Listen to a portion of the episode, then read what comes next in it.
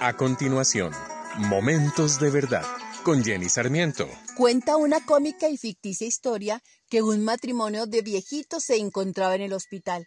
Él yacía enfermo en la cama y a su lado su anciana esposa que le brindaba cuidados. Y tuvieron esta conversación. ¿Estás a mi lado, mi amor? Por supuesto, aquí estoy.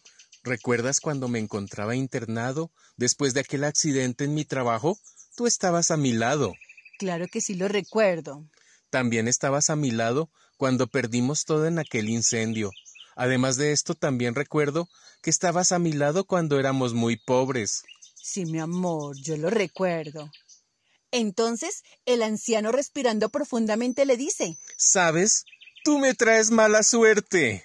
¿Qué? Parece mentira, pero hay quienes siempre piensan lo malo de sus semejantes antes de pensar lo bueno.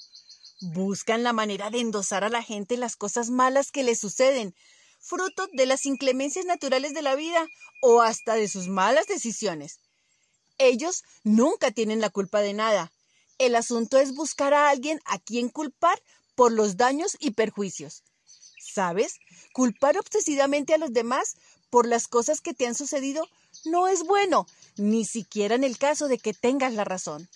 Muchas veces esa actitud egoísta nos hace olvidar el amor que otros nos han tenido y olvidar favores es algo que no debe pasar. Romanos 8 dice, para los que aman a Dios, todas las cosas les ayudan para bien. Esto es, a los que conforme a su propósito son llamados. Nunca olvides los favores que te han hecho.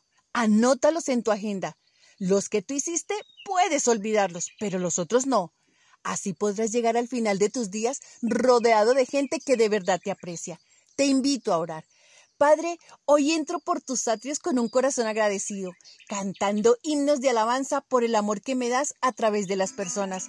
Oro en el nombre de Jesús. Amén. Acabas de escuchar Momentos de Verdad, una palabra de vida para tu espíritu